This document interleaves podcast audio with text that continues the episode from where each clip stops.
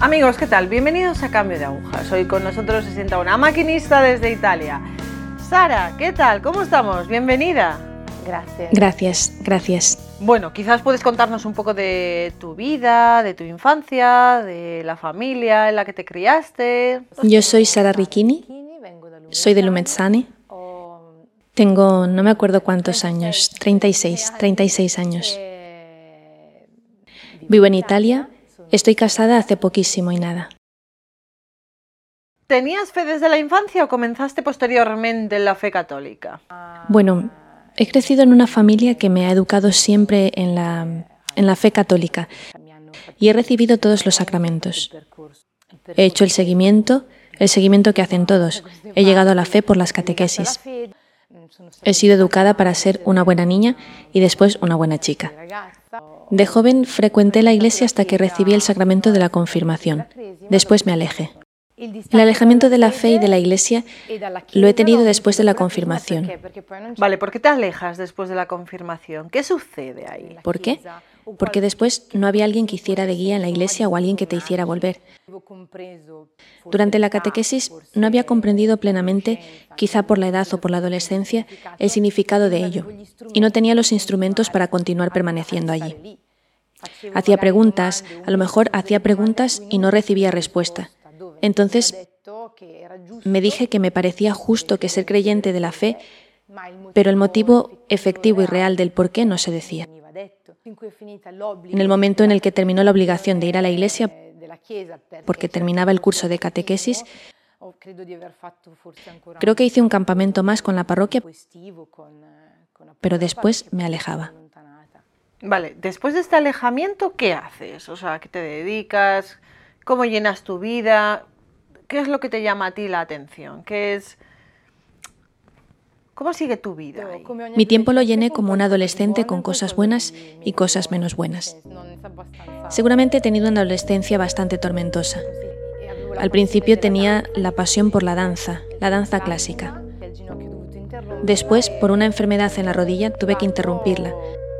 Y para colmar esta carencia, cultivé la pasión por el canto. He hecho la carrera profesional de canto. También he abandonado este camino porque resultaba, resultaba un modo muy vacío, privado de valores. Y aunque yo estaba alejada de Dios, buscaba. Me he dado cuenta después que siempre he buscado los valores en cualquier cosa fuerte que me sostuviese. Vale, ¿y cómo era tu fe en este momento? Quiero decir, eh, ¿era más floja, más alta? ¿En qué te apoyabas? No sé, ¿existía algún resquicio de fe? Tenía, me dirigía Seguramente alguna vez me dirigí a Dios, no con fe, si se puede decir fe, sino que tenía la costumbre de llamar a Dios cuando lo necesitaba. Yo pensaba que creía en cualquier cosa, pero no creía en la Iglesia en realidad. De eso me he dado cuenta después, cuando he encontrado la verdadera fe, que era yo diciéndome cosas.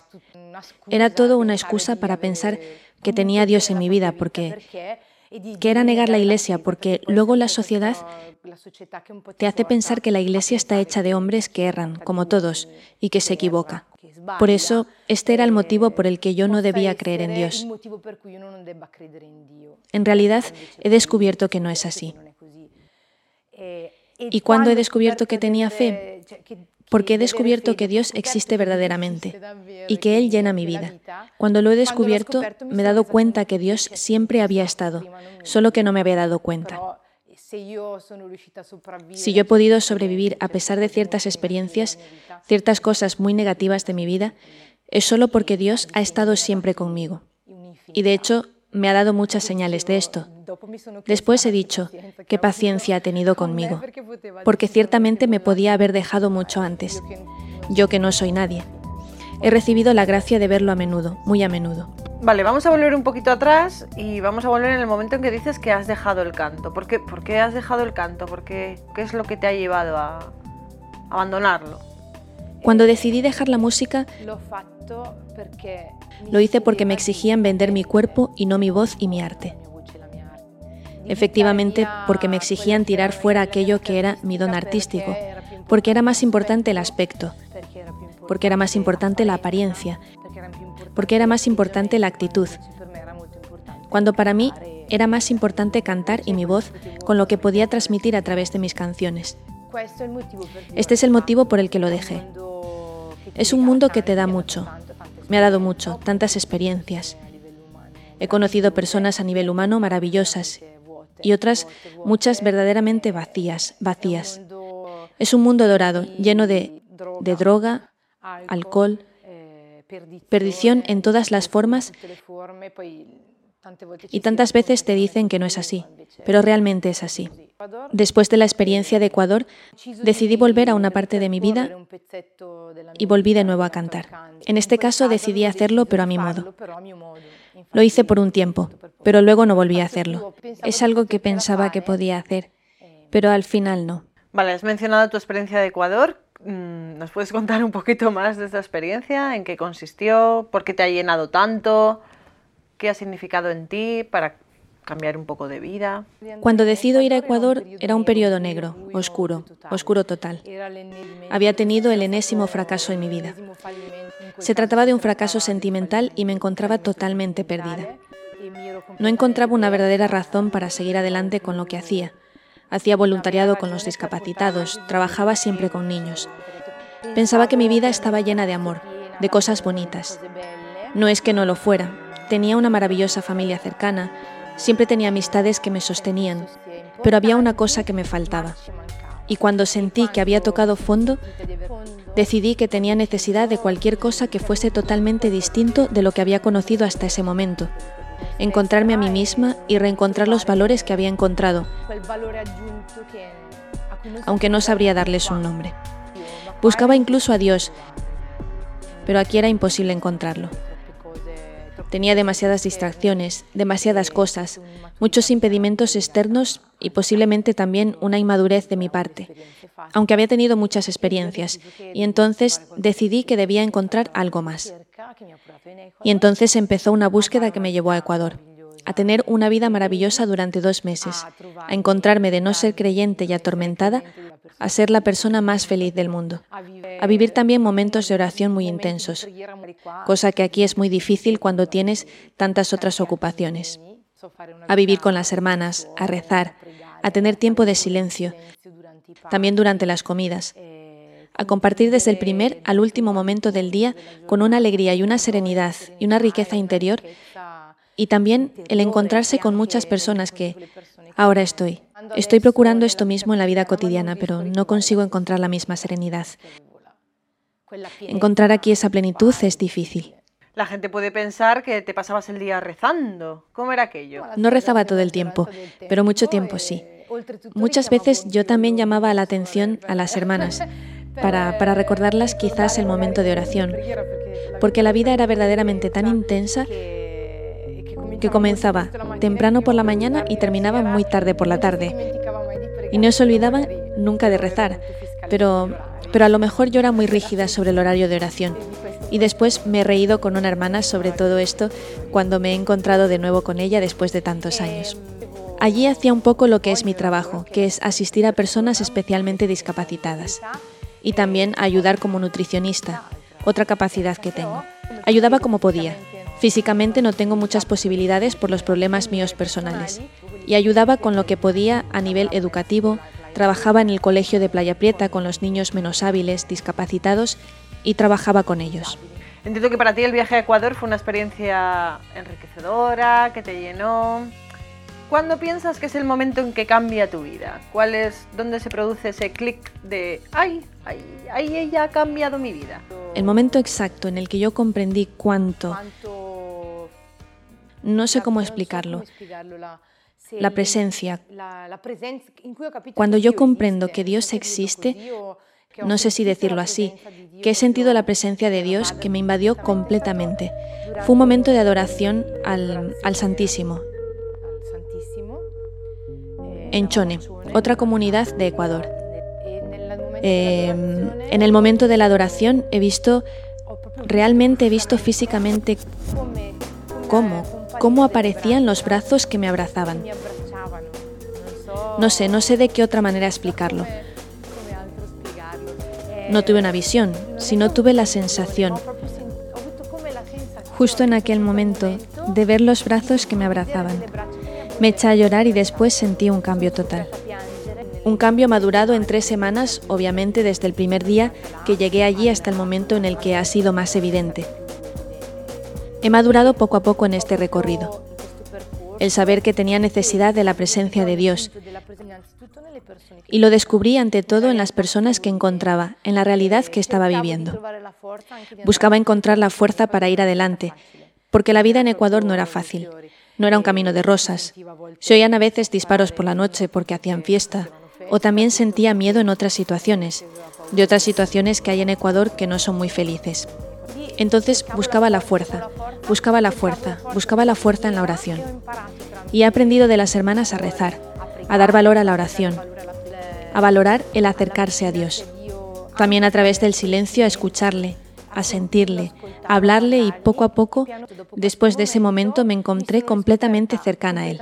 Y he descubierto que tengo necesidad de continuar cercana a Él, que tengo necesidad de rezar con Él. No sé, ha sido, ha sido un descubrimiento, ha sido como un mazazo.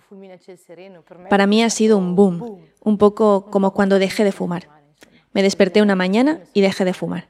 Me desperté una mañana y Dios estaba aunque luego me di cuenta que siempre había estado. Vale, la confesión para ti fue como un, no sé, un lavatorio, un... ¿cómo fue esa experiencia para ti? ¿Qué, qué supuso? ¿Cuánto, ¿Cuánto duró inclusive? ¿Cuánto...?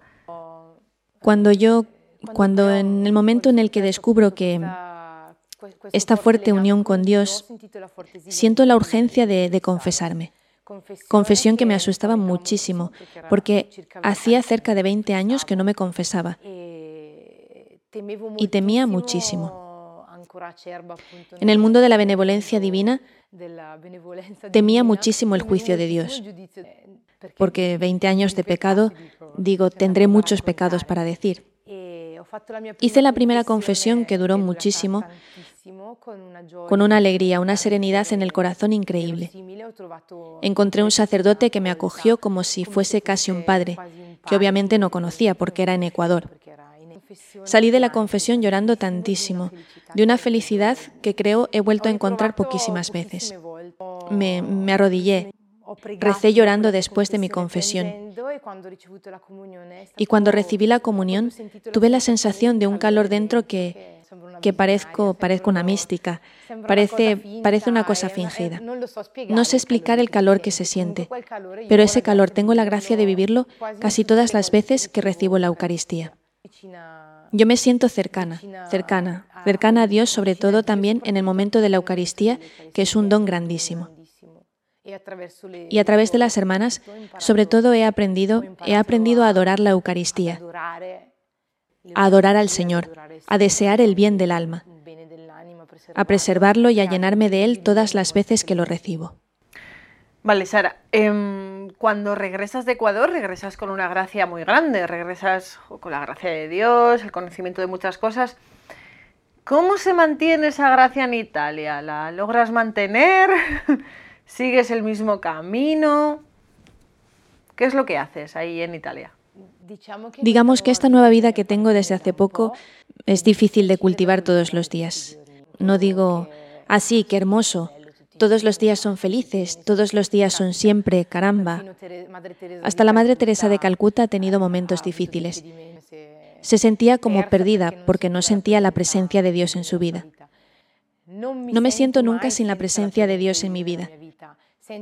Siento que a veces es difícil quizás llevar a Dios en la propia vida todos los días en el mejor modo. El mejor modo que he encontrado para tenerlo dentro de mí es llevarlo conmigo y mientras tanto compartirlo con los otros y pensar en él en las cosas cotidianas.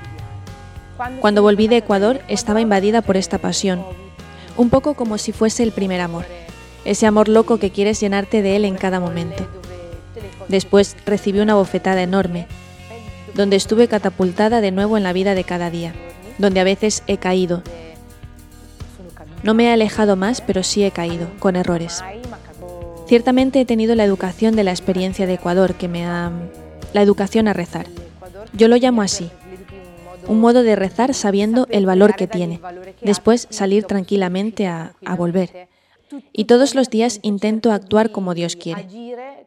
Este es el único medio que yo encuentro para tenerlo siempre cercano a mí. También en la oración, claro. pero creo que el testimoniar a los otros efectivamente aquello que Dios ha hecho en tu vida, también en las pequeñas cosas, es la cosa más bella y mejor para tenerlo. Yo estoy casada con una persona a la que doy testimonio todos los días de la presencia de Dios en nuestra vida. Estoy regalando todos los momentos posibles, imaginables, en los que me siento cercana a Dios, de modo que Él entienda el valor. ¿Tu marido tiene fe? ¿Él te acompaña en las cosas de Dios? Yo he recibido la gracia de Dios de encontrar esta persona maravillosa. Persona maravillosa que todavía no sabe cuánto Dios, él no se da cuenta, pero yo lo veo, hasta qué punto Dios está presente en su vida. No ha, no ha recibido los sacramentos, pero fue él quien me pidió que nos casáramos en la iglesia porque comprendía, comprendía la importancia, el valor que Dios tenía ya en mi vida. La ha respetado siempre y me acompaña siempre. Y él a veces no digo, no digo que me recuerde el ir a misa, pero comparte conmigo todos los momentos de oración conmigo. También en los pequeños gestos, cuando vamos a dar una vuelta juntos. Cada vez al salir con la moto, yo digo la oración, ¿no? Y es un momento bonito porque lo compartimos juntos. Tenemos un interfono y entonces él al fin reza conmigo. Lo quiera o no, reza conmigo. Es un bellísimo momento. Es bello que Él me sostenga, aunque todavía no tiene claro en su vida cuánto, cuánto pueda estar Dios presente, el valor que puede tener la presencia, tener a Dios en la propia vida. Eso es una gracia maravillosa, porque he encontrado gente, a tantísima gente creyente, que no tenía tanto a Dios en la propia vida en cuanto no recibían a Dios en los sacramentos. Rezo para que encuentren la plenitud de, de conocer a Dios también en su corazón no solo en el testimonio de la vida de las personas. Sara, después de haber estado metida en el mundo de la música, del canto y mm, pensar que quizás con eso puedes encontrar la felicidad, hay tanta gente que quizás con eso puede encontrar la felicidad, ¿qué le dirías a esos jóvenes que no creen que pueden encontrar la felicidad en Dios, en la Eucaristía, que, que creen que no se pueden encontrar con la fe? ¿Qué les dirías? Yo creo que desgraciadamente hoy los jóvenes no sienten la presencia de sí mismos antes de sentir la presencia de Dios. Primero el problema más grande es que faltan los valores en general. No en todos, gracias a Dios, pero para muchos esta sociedad es una pobreza de valores. Una pobreza de espíritu, una pobreza del alma. Veo las almas vacías que vagan por el mundo. Cuando yo era adolescente, ya hace tiempo, me acuerdo del tormento de ser adolescente. Entonces, no sabría cómo enseñar a ser un adolescente, porque es un tiempo, un tiempo que deben pasar todos. Lo que yo puedo aconsejar a todos es que estén cerca de las, de las personas buenas y ver lo bueno de las personas. Buscar el bien, buscar lo bueno, buscar las cosas bellas, las cosas felices en las pequeñas cosas, no buscar cosas, descubrir lo bello de la vida en lo cotidiano, en el día a día, en los pequeños gestos, en la verdadera amistad y no en la fútil. Y no buscar a la fuerza el dinero, sexo, droga, alcohol. No buscar la ganancia fácil. Esas cosas no importan para nada. Yo sé que ahora no lo entienden completamente, pero lo entenderán después. Agarrarse a las cosas buenas. Efectivamente, Dios es una buena cosa. La sociedad, desgraciadamente, aleja mucho de la fe. Digamos, yo oigo hablar a muchos que critican la fe y critican la iglesia, la iglesia. No hablo de la iglesia hecha por hombres, que podemos equivocarnos. Hablo de la iglesia en forma extensa, la que Jesús ha querido, que Dios ha querido, ha querido para nosotros. Y yo creo que cuando las personas la critican, es bueno preguntarse, ¿qué daño está haciendo la iglesia? ¿Qué mal hace Dios? ¿Enseña mal en las cosas que da? No. ¿Enseña mal o enseña bien? Enseña bien. Por eso, aunque uno no pueda estar de acuerdo, mal no enseña. Entonces, algo de bueno tendría que enseñar, ¿verdad? Aun cuando no lo descubrimos. Y yo creo que la búsqueda de los jóvenes es buscar, buscar siempre el bien. Después lo descubrirán quizás muy rápido, pero buscar el bien, buscar lo bello, buscar la plenitud y no encontrarse con menos y no hacer como quieren los otros porque eso no te lleva a ninguna parte. Sara, muchísimas gracias por estar aquí hoy con nosotros, por tu testimonio. Rezaremos para seguir en la lucha con los jóvenes de Lumesane, espero haberlo dicho bien, Gracias, gracias por estar aquí. Esperamos que no sea solo en Lumezzane. Soy una pequeña alma. Hago lo que puedo. Gracias a ti, Cristina. Claro que sí, Sara. Gracias. Amigos, pues sí. Mm, la pobreza de espíritu que ahora mismo está viviendo la juventud, no solamente en España, sino en el resto del universo, y digo universo ya porque creo que Dios abarca todo el universo y la pobreza se nos está extendiendo, la pobreza de espíritu, ¿eh? La pobreza material también, pero la pobreza de espíritu se está extendiendo de una manera bastante preocupante. ¿Qué hacer ante esto? Mm, bueno, pues tenemos la fe católica, la fe católica que nos lleva a la Eucaristía, nos lleva a la confesión. Fijaos qué importante la confesión, fijaos qué importante el lavatorio, ese, ah, que me siento limpia, me siento limpio cuando me confieso. Hay que luchar contra esto, hay que luchar contra esta pobreza, hay que luchar contra la hipocresía del católico ¿cómo definirlo? Del católico que se hace su propio catolicismo. Hay que, es que, no sé, esta lucha contra la pobreza que uno mismo lleva en el corazón. Pues nada, aquí seguimos entonces en la lucha, acompañado siempre de, nuestro, de nuestra madre, de nuestra madre de la Virgen. Gracias, gracias por estar aquí.